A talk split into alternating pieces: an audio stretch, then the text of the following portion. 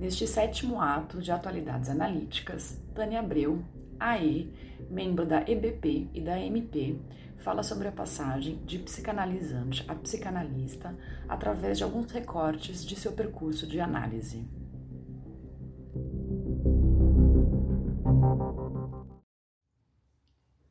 Dia, Tânia. Primeiro eu gostaria de te agradecer pela participação no sétimo e último ato do nosso podcast Atualidades Analíticas e dizer que é um prazer tê-la aqui com a gente.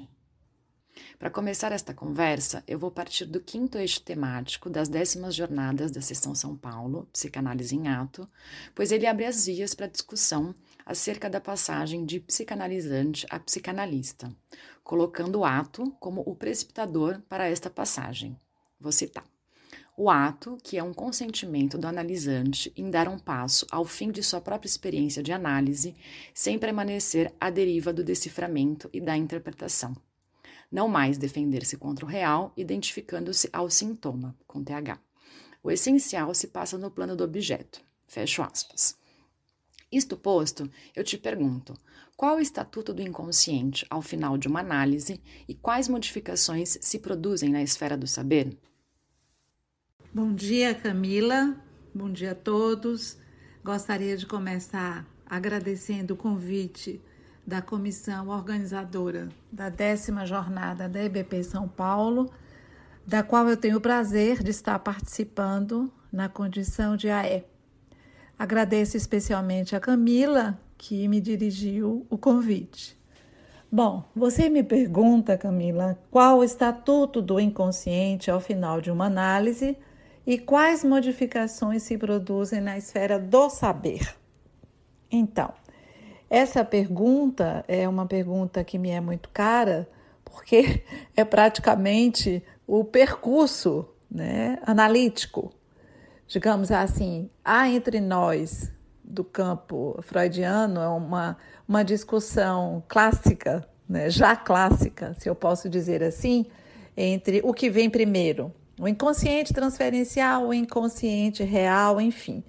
Sabemos que uh, o que é da ordem do real, o encontro com o real, que é disso que vamos falar numa análise, de como cada um se arranjou para se haver com o que há do real, sobretudo aquilo que escapa né, ao simbólico.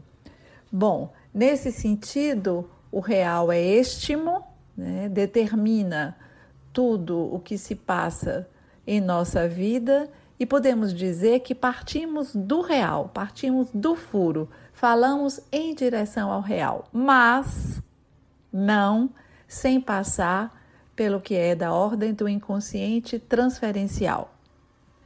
Enfim, como falar daquilo que não cessa de não se inscrever, né, somente usando o recurso das palavras, seria a minha resposta.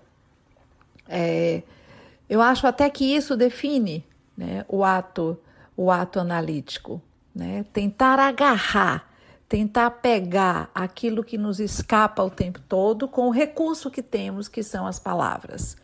Então, é, eu te diria, o estatuto do inconsciente ao final de uma análise é para mim muito bem definido na expressão francesa cessar.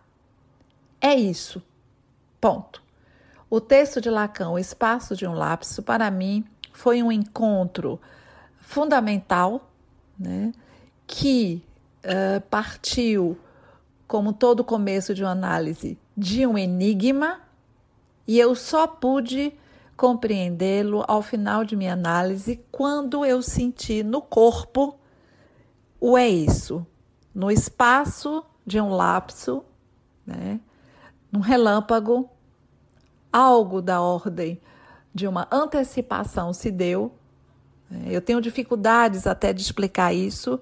Deitada no divã, eu disse: não há mais o que falar. Né. Então, quando eu lhe disse que essa pergunta me permite falar de um percurso analítico, é porque quando eu olhei para trás, tal como a dimensão do tempo se manifesta do sujeito neurótico por retroação. Eu vi que havia saído de um blá blá blá, havia saído de uma de um enredo ficcional edípico para alcançar algo da ordem da satisfação. De um ponto. É isso. Basta. Evidentemente que para se alcançar isso é necessário se usar daquilo que para mim é o tempo, é a natureza do tempo no campo do real, que é a contingência, que é o momento. Né? Miller nos fala nisso no último capítulo do Ultimíssimo Lacan. Então, eu lhe diria que o Estatuto do Inconsciente, ao final de uma análise, é um, um inconsciente real. Né? Naturalmente, isso não quer dizer, em absoluto, que deixemos de sonhar. No meu último depoimento do Enapol, eu trouxe sonhos pós-analíticos, sonhos onde os restos se embaraçam. Não deixamos de cometer atos falhos, não é isso. Mas, como há uma mudança né, na esfera do saber, tal como você diz, já não ficamos buscando mais tanto sentido. Né? Vamos direto ao umbigo, né? sabendo que não o alcançaremos. Né? Eu diria para você que é um saber, que a mudança no saber é mais da ordem do pulsional. Né? Saímos realmente do discursivo é isso que queria dizer. Da, do relato, né? Sobretudo, me ocorreu agora, Camila, uh, no que diz respeito às mulheres que têm uma relação com o significante, né? De tentar falar tudo direitinho, bonitinho, redondo, os mínimos detalhes, que é muito tempo na sessão analítica. É claro que existem sujeitos do lado homem assim também, né? Então, eu diria que há um avanço. Né? Como Lacan dizia, falar demais é tentar convencer o outro. Há algo mais pontual na relação com o saber. Então, como eu dizia, as mulheres têm um modo muito singular de se relacionarem com as palavras, né? ao dizer e redizer em voltas e mais voltas né, de modo a falar o mais detalhadamente possível, o mais completo, o mais perto do todo, por falta de um significante que as represente no inconsciente. Sabemos ou podemos brincar com as palavras dizendo que as mulheres tomam emprestado o significante fálico do lado homem das fórmulas da sexuação. É isso. Bem, a segunda pergunta, Tânia, é, eu me inspirei no editorial de um número da revista da causa freudiana, que tem como título Les exigences du symptôme, e que foi é, feito pela Marie-Hélène Blancard. Ela vai dizer o seguinte, cito, a maneira como o analista se situa em relação ao sintoma e sua interpretação é o que decide a entrada em análise, mas também sua saída. Fecho aspas. O final de análise, então, ele está determinado pela sua própria entrada, e poderíamos dizer que essa travessia vai da crença ao sintoma à identificação ao sintoma, com TH. Como então, através dos momentos lógicos de sua própria experiência analítica, você articula entrada e saída no dispositivo analítico? Bom, Camila, eu gostaria de começar eh, respondendo a sua questão sobre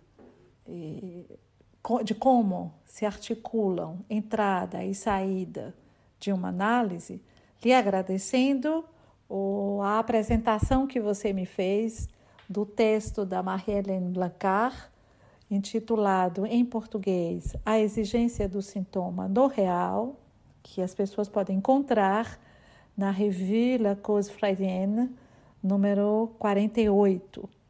Achei muito interessante porque a autora afirma ali que a maneira como o analista se situa em relação ao sintoma e sua interpretação é o que decide a entrada em análise, mas também sua saída. E a leitura desse texto me lembrou um outro texto de Jacques Lamillet, que se de 2014, que se chama em português Uma psicanálise tem uma estrutura de ficção. É um texto muito interessante porque ali Miller vai dar um destaque especial ao ato né, do analista como o recurso que se tem para sair de um momento inicial de uma análise muito rico em acontecimentos, em blá blá blá, como a gente diz em português, né? Atravessar o meio de uma análise que me lembra muito uh, o que Freud nos falou sobre a sua referência ao jogo de xadrez como a metáfora de um tratamento analítico, né? que para ser ultrapassado requer do analista um manejo do tempo em seu ato, pela escansão ou pelo corte, por exemplo, né? que pode levar, então, um uh, analisando ao final de uma análise, o que quer dizer rumo ao que se satisfaz em um sintoma, rumo ao, ao, ao gozo. Né? Isso é muito interessante porque, ao meu ver, existem várias maneiras, Camila, de pensarmos o que articula o começo ao final. Eu tomaria, por exemplo, o que é da ordem da satisfação. Que se entramos numa análise por uma satisfação mais imaginária, né? se entramos mais pelo viés, tal como Marie-Hélène Blancat diz, do envelope do sintoma, do enmascaramento, né? do, do núcleo de gozo que o sintoma nos, nos permite, ao sairmos, a satisfação é de uma outra ordem. Né? Se a urgência no início, se a pressa no início é para poder falar desses acontecimentos, a urgência no final é como é, Lacan nos diz, no espaço de um lapso, é uma urgência, é uma satisfação né, da ordem do destino que a pulsão tomou. Né? No meu caso, eu sentaria, Camila, alguns momentos importantes. Né? Então, por exemplo, no segundo depoimento que eu fiz para o Congresso de Membros, eu localizei que o passe, enquanto dispositivo, ele estava no horizonte da minha análise, o que faz com que ele tenha entrado na minha análise né, e me levado ao passe clínico. Por exemplo, eu vejo isso na, no título que eu dei ao meu primeiro depoimento, que foi a pasta. É o fato de eu ter registrado os momentos fundamentais de minha análise durante 18 anos. Eu me refiro à minha terceira análise, aquela que me levou ao passe. Mas há também momentos né, é, de atos, atos do analista, né, que visavam me levar no para além né, da monotonia da fantasia, né, em sua parceria com o sintoma. Por exemplo, um, uma, uma interpretação inesquecível, porque eu contava e recontava em forma de um tour e um retour, né? voltas e mais voltas em torno da pergunta que eu já relatei em alguns depoimentos, que é advinda de um sonho, né, em que eu meti a mão na boca de um cachorro e a frase que vinha era: Eu vou fazer com ela tudo o que ela fez comigo. Então, existia uma procura, como se houvesse algo escondido, né, que eu deveria descobrir o que ela fez comigo, quem era ela. Né. Em um determinado momento, eu saio da sessão, havia chegado muitas pessoas depois de mim e amontoado vários montous em cima do meu. E eu fico ali a buscar e o analista encosta e diz: é, é o objeto escondido. Essa interpretação é, foi, foi fundamental, né, foi um ponto de virada na minha análise, né, rumo justamente à direção do objeto. Né? O silêncio eloquente do analista né, também foi fundamental para me levar ao final, assim como, como eu relatei em Belo Horizonte, já na penúltima sessão, quando eu digo né, que não estou acreditando em mim, que acho que essa história de chegar ao final sou eu me enganando, e ele bate na cadeira e diz: Ah, não é possível. Né? Então, são interpretações é, que marcam o ato analítico, apesar de que um ato analítico ele vai além da interpretação. Eu acho que o nosso colega Patrick Almeida, que já foi entrevistado por você, ele traz isso muito bem na, na tese dele, e isso também foi muito discutido na sustentação, na defesa da tese, por uma colega nossa, Francesca Biadi, quando ela faz uma colocação muito interessante, que uma interpretação ela porta ao, por mais que ela vise o real, ela porta algo do imaginário que o ato analítico ele é mais amplo, né? Então, espero ter respondido a sua pergunta, localizando em momentos da minha análise é, atos analíticos que me levaram a sair, né? Da festa de acontecimentos, que é um começo, ao duro, né? ao osso, ao encontro com o osso de análise, que é o final. Bem, para finalizar, com uma terceira e última pergunta, é, o que eu gostaria de perguntar é como que o ato analítico, uma vez feita essa passagem de psicanalizante a psicanalista, como que ele passou a incidir no tratamento dos casos que você conduz? Você considera que houve alguma mudança? É uma pergunta muito interessante, porque me permite justamente uh, poder tratar uh, o final da minha análise a partir do, do tripé, né? episteme, clínica e política, né? considerando que a política é a política do inconsciente, como né, que a minha passagem de psicanalizante a psicanalista com o passe interferiu na minha condução, nas minhas conduções, né? Eu me lembrei de imediato da definição de ato psicanalítico que podemos encontrar na página 371 dos outros escritos, na qual Lacan nos diz: o ato psicanalítico ninguém sabe, ninguém viu além de nós, ou seja, nunca situado e muito menos questionado. Eis que nós o supomos a partir do momento eletivo em que o psicanalizante passa a psicanalista.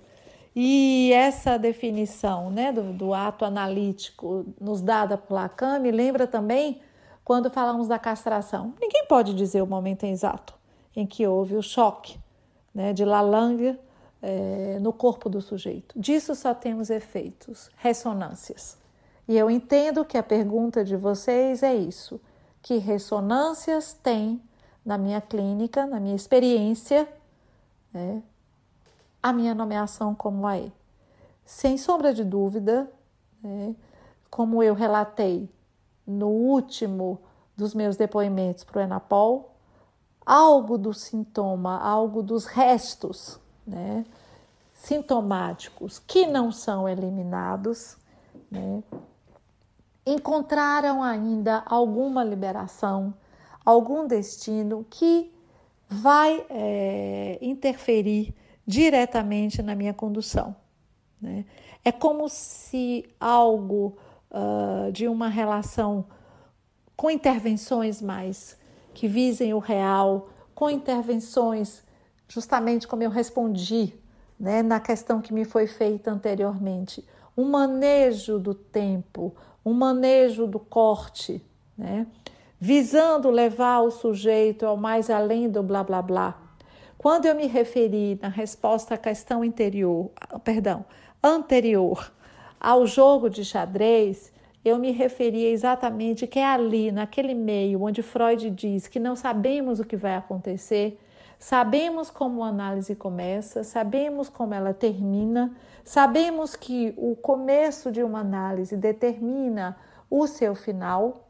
Mas nós não sabemos o que vai acontecer no meio. E é justamente nesse meio que está o manejo da transferência, que está que estão as interpretações do analista, que está o ato analítico que pode levar ao final ou uma interrupção. Então, minha nomeação me permitiu me dedicar exatamente a essa questão da interpretação, a esse manejo do meio. Né? Como levar um sujeito ao mais além do sentido. Né? Como levar um sujeito, um par letra, né? melhor dizendo, é, ao jouissance, né? algo que toque é, ao gozo implícito no sintoma, a algo que leve à satisfação que eu falei na, na, na resposta à questão 2, uma satisfação que seja mais da ordem do encontro com o real, que seja mais da ordem da dimensão da contingência a nível do tempo, né? que seja algo uh, mais de, de valorizar ou de fazer um bom uso né, das contingências que a vida lhe apresenta, né, que o encontro com o real apresenta. Então, eu diria para você que hoje eu me sinto conduzindo os meus tratamentos mais em direção ao real, coisa que eu não entendia o que era isso, o que quer dizer conduzir uma análise ao real, né? Mas hoje, ao final de minha análise, eu entendo que conduzir o sujeito a um, encontro, né?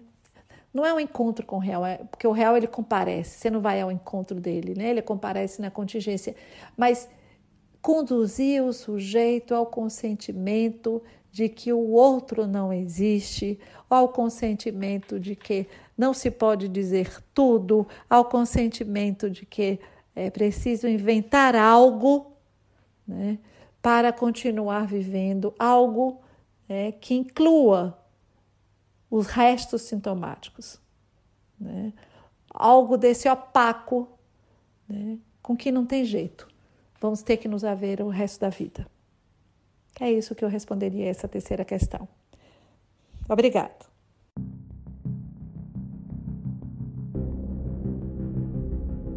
Tânia, agradeço muito pela tua participação e te aguardo nas nossas décimas jornadas da Sessão São Paulo. Obrigada. Obrigada mais uma vez pelo convite.